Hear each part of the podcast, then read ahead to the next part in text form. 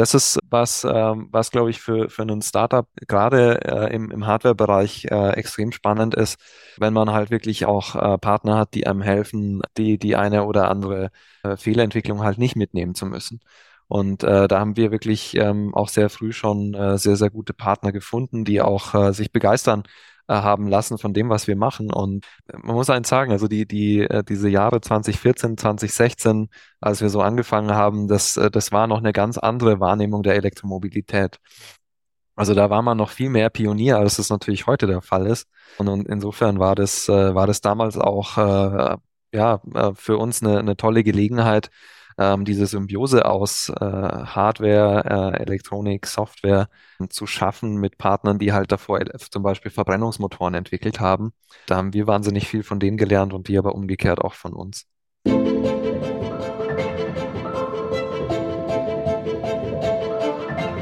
Innovation weiterdenken und Zukunft einfach machen. Hallo, Klaus Reichert hier. Ich bin unabhängiger Unternehmensberater und Business Coach für Innovation und Business Design. Ich begleite engagierte Unternehmerinnen und Führungskräfte sowie ihre Teams mit Smart Innovation auf dem Weg von der Vision zu enkeltauglichen Leistungen. Meine Mission ist es, Unternehmen und seine Menschen kreativer und innovativer zu machen.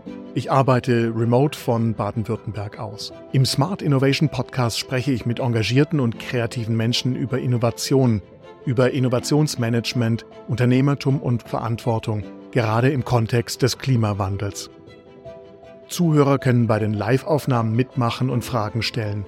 So wird Innovation lebendig und leicht umsetzbar. Die Live-Aufnahmen sind mittwochs, Episoden erscheinen montags. Den Link zu Terminen, Newsletter und dem Transkript finden Sie in den Show Notes. Bleiben Sie auf dem Laufenden und folgen Sie der Show, wo immer Sie Ihre Podcasts hören oder auf klausreichert.de-linkedin. Und denken Sie daran, es gibt kein Ende von Innovation, nur Starts.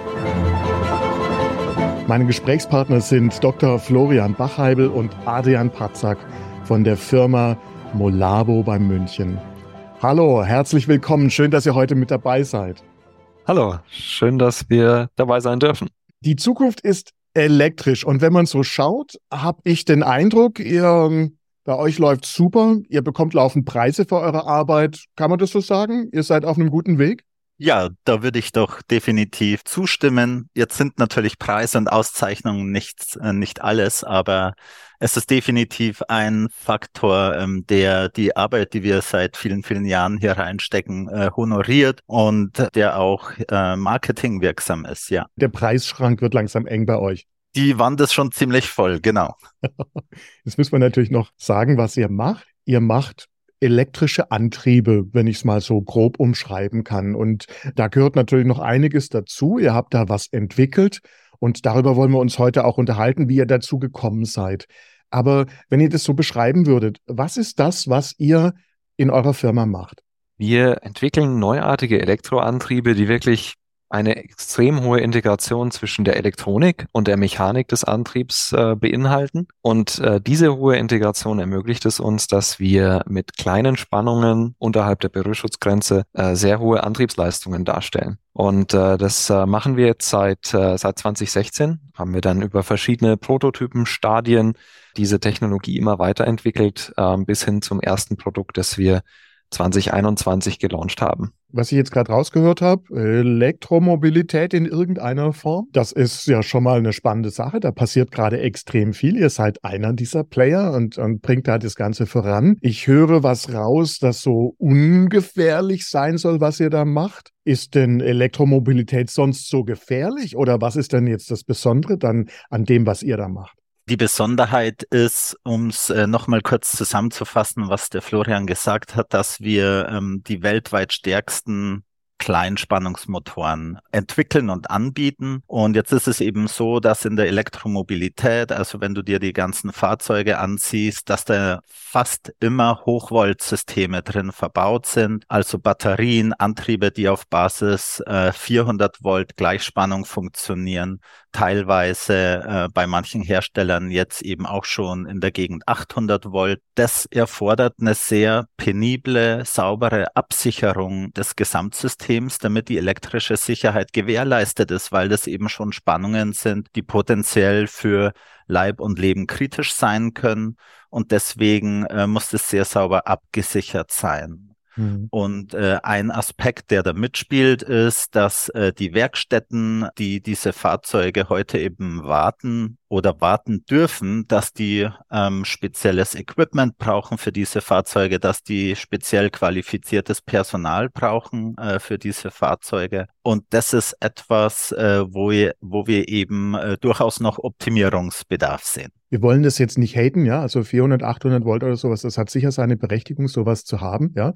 Aber es gibt eben auch eine Menge Fälle, wo man mit weniger genauso weit kommt oder vielleicht sogar weiter im eigentlichen Sinne. Und das ist quasi eine Lücke, in die ihr reingestoßen seid mit dieser 48 Volt Technik. Jetzt frage ich mich ja dann, ja, wenn wir sagen, eure Elektrotechnik ist ungefährlich, hatte einer von euch in der Kindheit vielleicht mal so einen Fall, wo er mal einen Elektroschlag bekommen hat und was daraus gelernt hat? Nicht, nicht, äh, nicht in der Kindheit, aber äh, ja, ich meine, es gibt ja da bei uns durchaus äh, in der Gegend die, das, die eine oder andere Weide mit gewissen Weidezaungeräten. Also diese Erfahrung, glaube ich, haben wir alle gemacht. Äh, nee, also daraus äh, kommt es nicht, sondern es kommt äh, wirklich aus, aus der Arbeit, aus der Forschungsarbeit, die wir gemacht haben, kam im Prinzip äh, zuerst die Idee zu einem neuartigen Elektromotor. Der Motor selbst ist ja äh, durchaus ein, ein, komplexes Bauteil, auch in, den, in, der, in der Elektromobilität, weil man dort halt äh, in der konventionellen äh, Aufbauten äh, mit Spulen arbeiten muss und diese Spulen verhältnismäßig teuer sind und auch die Qualitätssicherung nicht ganz so äh, trivial ist, weil man, man möchte eigentlich immer äh, sehr definierte Ergebnisse haben und ähm, bei einem gewickelten Antrieb kann ich nie sicherstellen, welcher Draht wo in der Nut zu liegen kommt. Und von dem sind wir damals abgesprungen und haben uns überlegt, wie, wäre es denn, wenn wir in jeder Nut nur einen Leiter hätten. Also die, die ursprüngliche Idee ging tatsächlich in Richtung Fertigungsoptimierung. Und dann haben wir es immer weiter äh, entwickelt, weiter gesponnen und äh, haben dann gesehen, welche tollen Möglichkeiten wir damit ähm, erschließen können. Ihr habt jetzt gerade erzählt, ihr habt daran gearbeitet. Äh, wie muss man sich das vorstellen? Habt ihr euch zum Beispiel in der Hochschule in, kennengelernt als Studierende? Wie war das denn? Also kennengelernt haben wir uns tatsächlich äh, an der Universität der Bundeswehr im Lehrstuhl für elektrische Antriebe. Der Florian und ich, wir waren da beide ich denke, wir sind zeitgleich eingestiegen als wissenschaftliche Mitarbeiter, also nach dem Studium. In diesem Kontext haben wir uns kennengelernt. In diesem äh, Kontext ähm, haben wir dann letztlich ab 2014 auch gemeinsam an dieser neuartigen Idee gearbeitet. Und äh, wir hatten natürlich das Umfeld und mit dem Professor Gerling auch den Promoter. Dieses Umfeld hat es uns möglich gemacht, wirklich ohne die üblichen Denkblockaden aus der Industrie so ein Thema weiterzuentwickeln, weiter zu, ja, spinnen, hast du gerade gesagt, Florian. Das war die Freiheit am Lehrstuhl, die da ganz maßgeblich war dafür. Ihr habt euch da getroffen an der Uni. Ihr hattet ähnliche Ideen. Ihr hattet jemand, äh, der euch sozusagen da auch äh, gefördert hat. Und, und dann hat, hatte, hattet ihr eure Beobachtungen, da haben sich eben Dinge daraus entwickelt. Also 2016 ungefähr ging es dann los mit all diesen Technologien, die ihr da, die ihr euch so erdacht habt, sage ich mal, ausprobiert habt. Und ihr habt wichtige Fragen am Anfang gestellt, die ihr gerade angesprochen habt. Jetzt ist es ja gar nicht so einfach, vor allem wenn man ähm, im Grunde vielleicht von Produktion noch gar keine Ahnung hat oder wenn man kein Geld hat, um viele Prototypen zu machen. Habt ihr dann recht schnell auch zum Beispiel Investoren gebraucht für die Technologie oder stand das da noch gar nicht zur Debatte? Konntet ihr euch vielleicht sogar selbst finanzieren in dem Zusammenhang?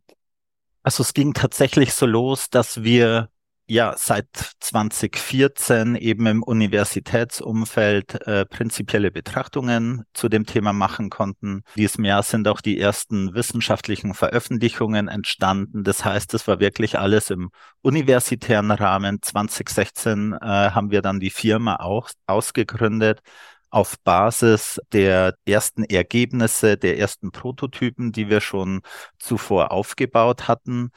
Und der erste leistungsfähige Prototyp, das war äh, noch an der Uni, aber eben schon in Kooperation mit einem Automobilzulieferer, der Interesse hatte, diese Technologie zu betrachten. Und als äh, Ergebnis ist da, ich denke, der weltweit leistungsstärkste 48 Volt Antrieb eben entstanden. Und das gab uns dann auch den Mut und das Vertrauen, äh, auf der Basis eben eine Firma zu gründen. Mhm. Und auch in den ersten ja, drei Jahren der Firma äh, waren wir in der Lage, rein aus äh, Entwicklungsdienstleistungen, überwiegend für die Automobilindustrie, die Firma, das Vorhaben und äh, die Weiterentwicklung der Technologie zu finanzieren. Ihr habt es ja auch richtig gemacht. Ihr habt die Sachen patentiert. Ihr habt euch auch einen Namen für eure Technologie ausgedacht? Wenn man mal so guckt, das Branding ist ja gar nicht so einfach von Technologien, aber ihr habt das eben gemacht. Ja, das, das hat mich sehr beeindruckt, wie ich das so mitbekommen habe. Hm, dann ging es ja relativ gut weiter, muss man sagen es hat den Eindruck auf mich, ihr habt, es lief wirklich äh, relativ smooth bei euch oder gab es so ein paar, paar Holperer, mit denen ihr vielleicht zu tun hattet? Klar, ich meine, äh, die Corona-Krise, die in dem Zeitraum unseres ersten Wachstums lag, die hat uns natürlich auch ganz schön, äh, ganz schön getroffen. Da war einerseits natürlich die Herausforderung für uns, unser, unsere Zusammenarbeit komplett umzubauen auf 100% Remote, was uns aber denke ich, sehr gut gelungen ist und äh, auch dazu geführt hat, dass jetzt ähm, der eine oder andere Kollege komplett remote arbeitet. Was aber für uns tatsächlich eine Herausforderung äh, in der Produktion war, war die, die Beschaffung von Bauteilen. Also nach dieser ersten äh, Welle, wo alles abbestellt äh, wurde, äh, hat es ja dann zu einer massiven Knappheit geführt, vor allem im Elektronikbereich.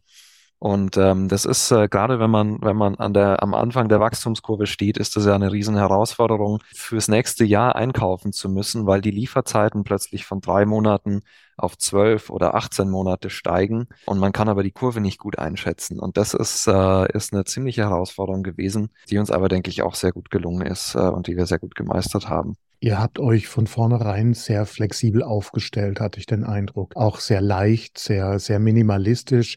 Da spart man natürlich auch Kosten, das ist eine gute Sache, aber das ermöglicht einem natürlich auch dann so ein, so ein gewisses Wachstum, was ihr jetzt ja auch hingelegt habt. Ihr veröffentlicht laufend neue Kooperationspartner, neue Verbindungen in, in die Industrie eben rein. Und da müssen wir jetzt auch sagen, euer Motor ist ja oder eure Technik ist im Grunde nicht nur für Boote gedacht. Ihr könnt auch viele andere Sachen damit machen. Aber im Moment seid ihr eben auch äh, gerade in diesem Bootsbereich sehr stark unterwegs. Elektroboote, Elektromobilität auf dem Wasser, das ist eine Sache, die kommt. Wir haben es da mit vielen kleinen Betrieben auch zu tun, die spannende Sachen machen. Da kommt es wahrscheinlich euch zugute, dass diese Werften zum Beispiel oder auch diese vielen Wartungsbetriebe, diese vielen Bootshändler dann halt eben nicht diese große Sicherheitstechnik brauchen und Sicherheitsschulung, die ihr vorhin angesprochen habt, wenn sie eben eure Technologie dann nutzen. Ja, du hast damit schon das Hauptaugenmerk gelegt. Ähm, der Hauptaspekt äh, für uns in äh, der Marine einzusteigen, das war tatsächlich die Tatsache, dass der Bootsbauer, es gibt da super viel kleine, die sehr individuelle Produkte aufbauen, dass das Thema äh, Hochvoltqualifizierung, passendes Personal, auch Automatisierung, das ist natürlich bei weitem nicht so gegeben, wie das jetzt bei einem Fahrzeugbauer im Automobilbereich der Fall ist. Und dementsprechend muss da die Technik einfach und robust sein. Und das ist äh, somit unser Hauptclaim äh, mit dieser 48 Volt Technologie, dass wir sagen, wir machen e Elektromobilität sehr einfach, wir machen es sehr robust und auf der Basis können dann eben zum Beispiel Bootsbauer die mit Hochvolttechnik nicht so einfach äh, E-Mobilität darstellen können, die können jetzt ähm, viel einfacher ein Elektroboot aufbauen. Und was ja auch ganz gut ist, es ist nichts drin, was explodiert. Es ist nichts drin, was irgendwie komisch riecht. Ja, also die Vorteile von einem Elektromotor in einem Boot, die liegen ja ganz klar auf der Hand. Jetzt kommen da laufend neue Sachen, neue Partner, neue Boote. Ihr wart jetzt viel auf Messen. Äh, Bootsmessen sind ja international, die sind auch meistens am Wasser oder an einem See. Am, wie war das so die, die letzten, das letzte Jahr vielleicht auf diesen vielen Messen für euch jetzt so persönlich? Ich meine, ihr kommt ja ganz schön rum, ihr trefft interessante Leute, kommt an tolle Locations. Das stimmt. Meistens sind die Bootsmessen an äh, Locations, die wirklich super attraktiv sind. Das ist, also ist keine äh, vielleicht Strafe, ein oder?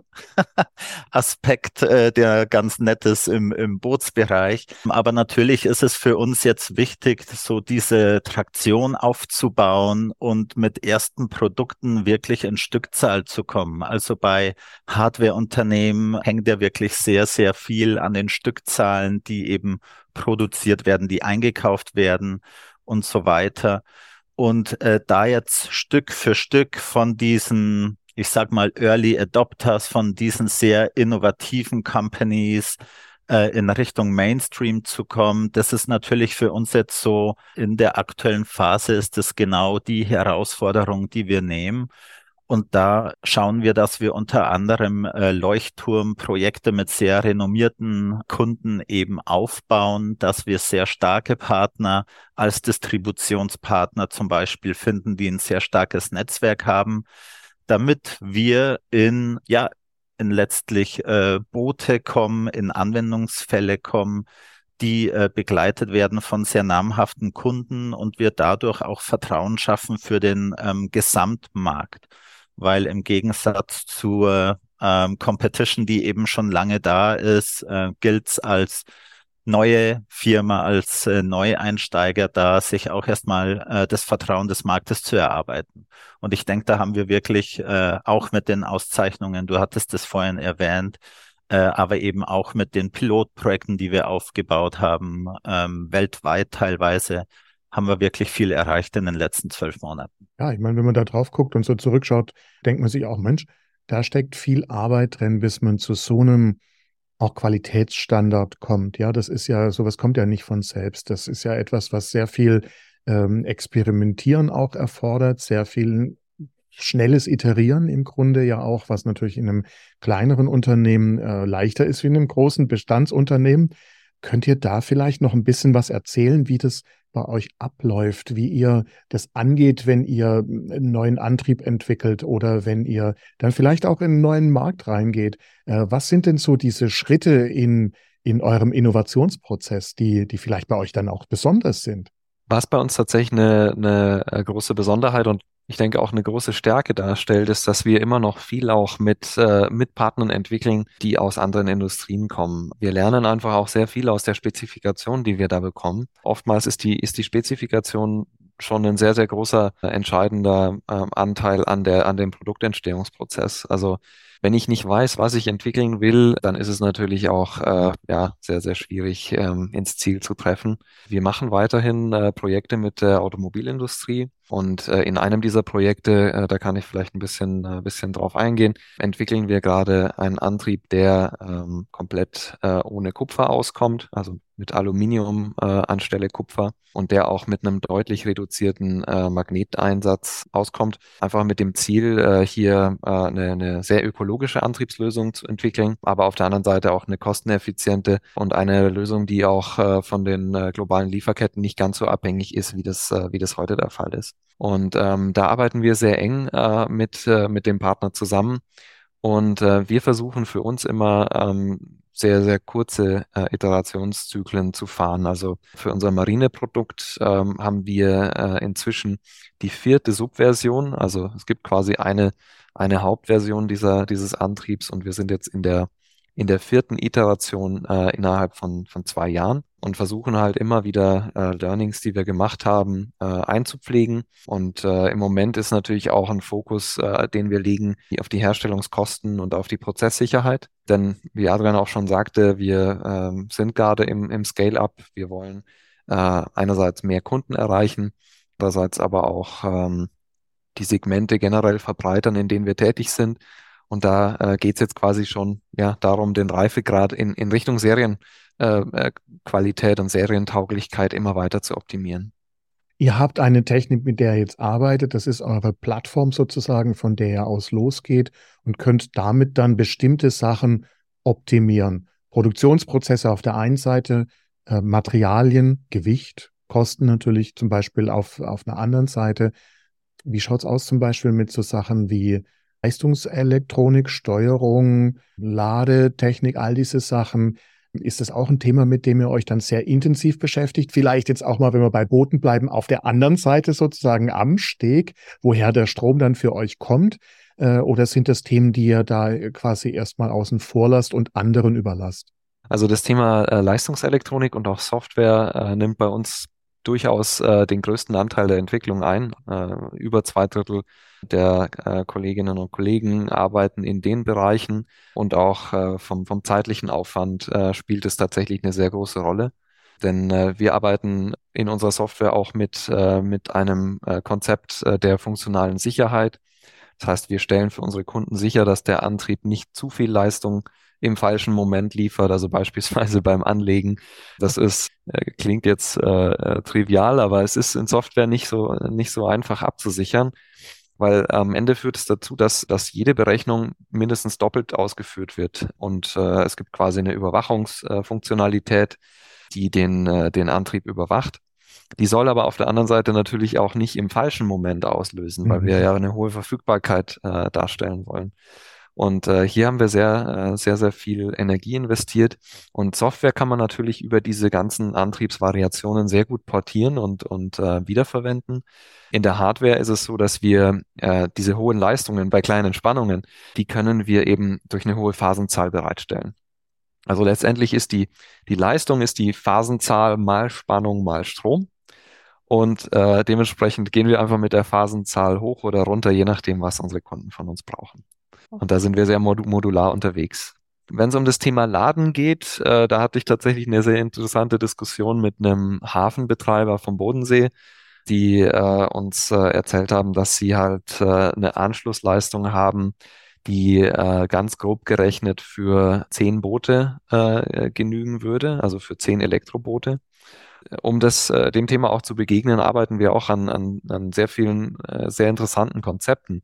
Wir haben zum Beispiel ein, ein Boot, äh, das ein Partner entwickelt hat, wo, ähm, wo, wo äh, Generatoren verbaut sind, äh, aber auch Solarzellen auf dem Boot. Und damit kann man äh, einen sehr, sehr großen Anteil der Antriebsenergie auch schon wieder bereitstellen. Auch im Umfeld des reinen Antriebs gibt es sehr, sehr viel zu tun und sehr viele spannende Ansätze, äh, die sich gerade entwickeln. Das glaube ich nämlich auch, ja. Also natürlich hat jeder, jeder Liegeplatz heute einen Stromanschluss, da kommt immer ein bisschen was raus, aber es sind halt jetzt zum Beispiel keine Schnellladeleistungen, die da, die da verfügbar sind. Ähm, was ich auch feststelle und wo es, es gibt immer mehr eben Änderungen in anderen Bereichen von Booten, die das dann ermöglichen, dass der, der, der Rumpf zum Beispiel effizienter ist und weniger Energie braucht. Äh, oder so wie du es gerade angesprochen hast, äh, dass man zum Beispiel Solarzellen nutzt und das ist auch so ein bisschen meine Hoffnung, dass sich das schneller umsetzt, weil dann braucht man nämlich viel, viel weniger Ladeleistung direkt am Steg.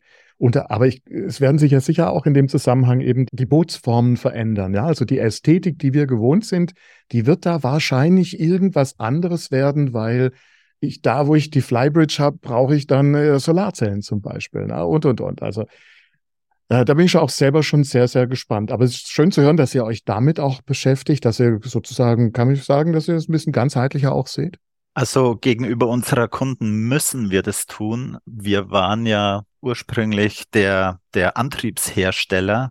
Wir hatten aber sehr, sehr schnell verstanden, dass es äh, dem Bootsbauer eben nicht genügt, einen äh, Elektromotor anzubieten, weil der dann gleich als nächstes fragt, ja, mit was für einer Batterie kann ich das betreiben? und wie kann ich das eben aufladen und passt es mit meinem Fahrhebel zusammen. Wir haben das sehr, sehr schnell verstanden, dass äh, wir ein Systemanbieter werden müssen für diesen Markt der äh, Boote, vor allem im, im äh, Freizeitbereich und haben uns dazu auch befähigt. Unser Kern-Know-how ist so gesehen nach wie vor noch äh, im elektrischen Antrieb und auch jetzt im Systemverständnis.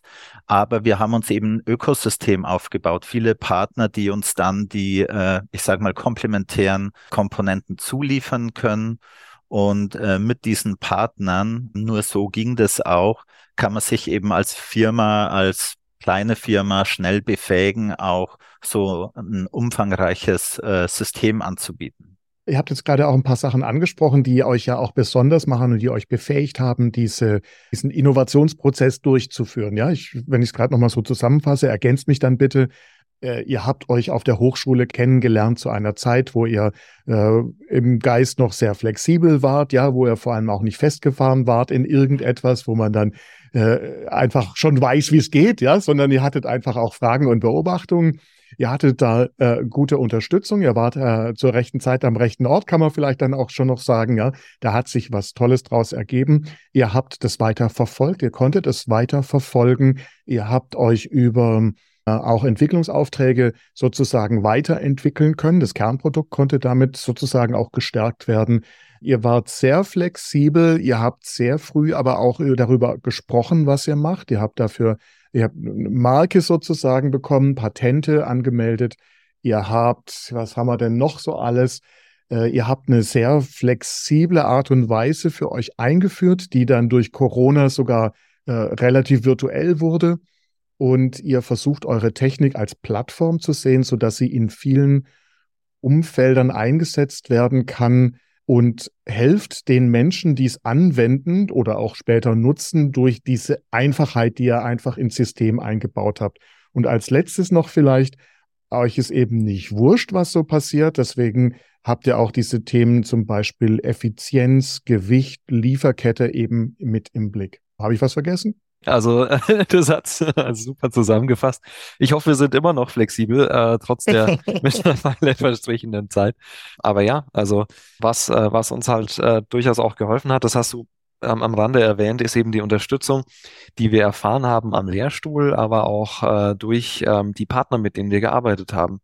Also das ist ähm, was, ähm, was glaube ich für, für einen Startup gerade äh, im, im Hardware-Bereich äh, extrem spannend ist, wenn man halt wirklich auch äh, Partner hat, die einem helfen, die, die eine oder andere äh, Fehlerentwicklung halt nicht mitnehmen zu müssen.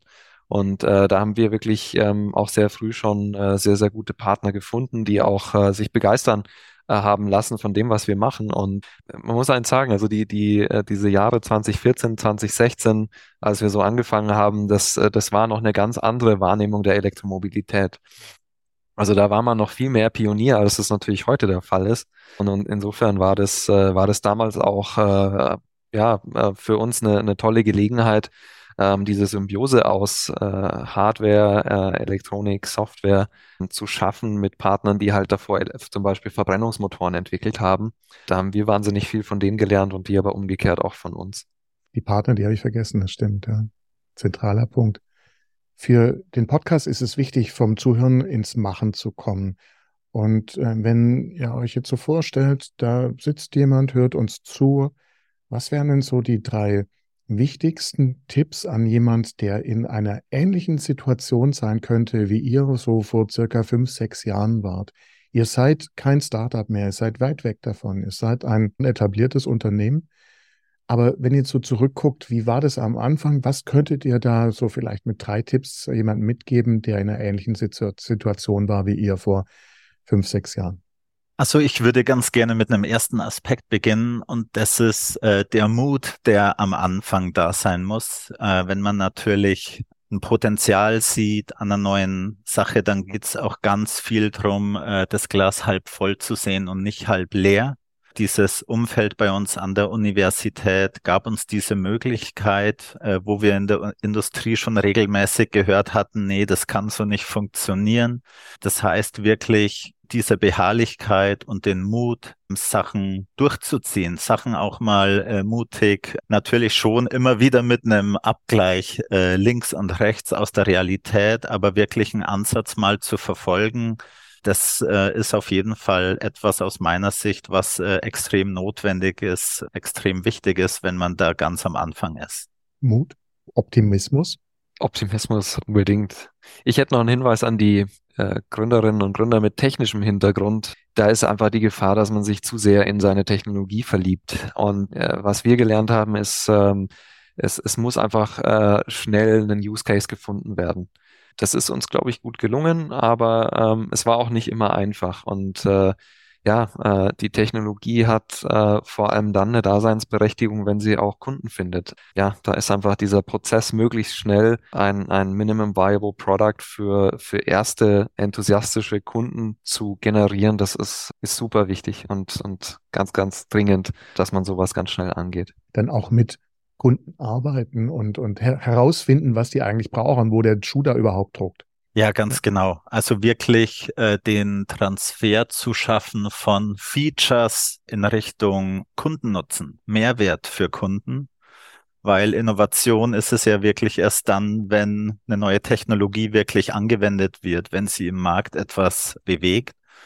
Und ähm, der Aspekt bringt mich vielleicht zum Kriterium drei. Das ist das Thema Partnerschaften, komplementäre Partnerschaften, also unterschiedliche Perspektiven, unterschiedliche Backgrounds, Ausbildungen, um eben aus einer ja, rein technischen Entwicklung. Wir haben eben gegründet als drei Ingenieure, da eben auch diese betriebswirtschaftlichen Komponenten mit dazu zu bringen, das Know-how in puncto Qualität, Fertigung etc. pp, alles, was man eben braucht.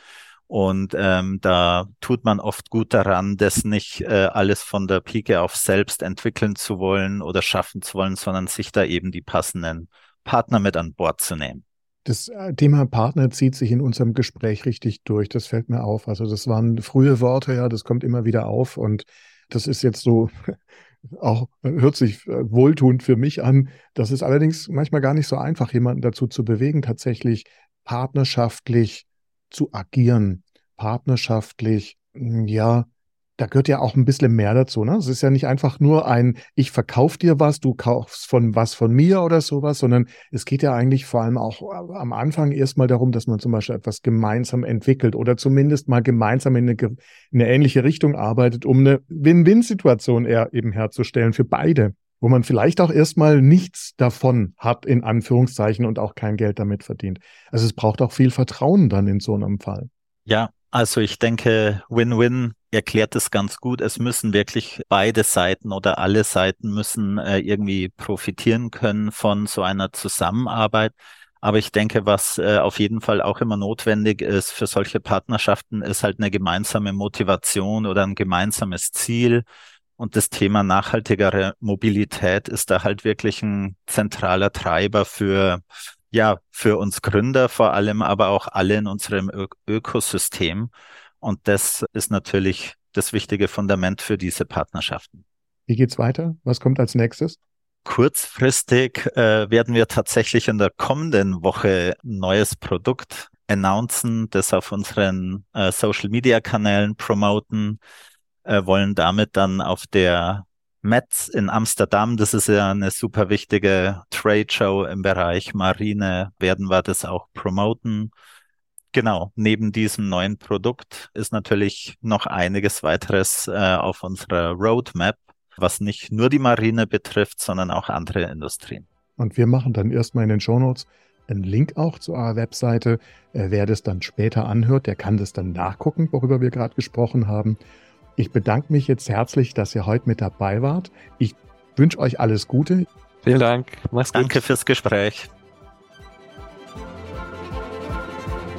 Das war der Smart Innovation Podcast. Er wurde mit einem interessierten Publikum live aufgenommen. Vielen Dank fürs Dabeisein und Zuhören. Diese Episode gibt es auch zum Lesen. Der direkte Link ist in den Show Notes. Noch kein Abonnent? Die Show ist überall zu finden, wo es Podcasts gibt. Weitere Informationen und meine Kontaktdaten sind bei klausreichert.de-podcast. Dort gibt es auch eine Übersicht der nächsten Live-Aufnahmetermine. Ich bin Klaus Reichert und das war der Smart Innovation Podcast.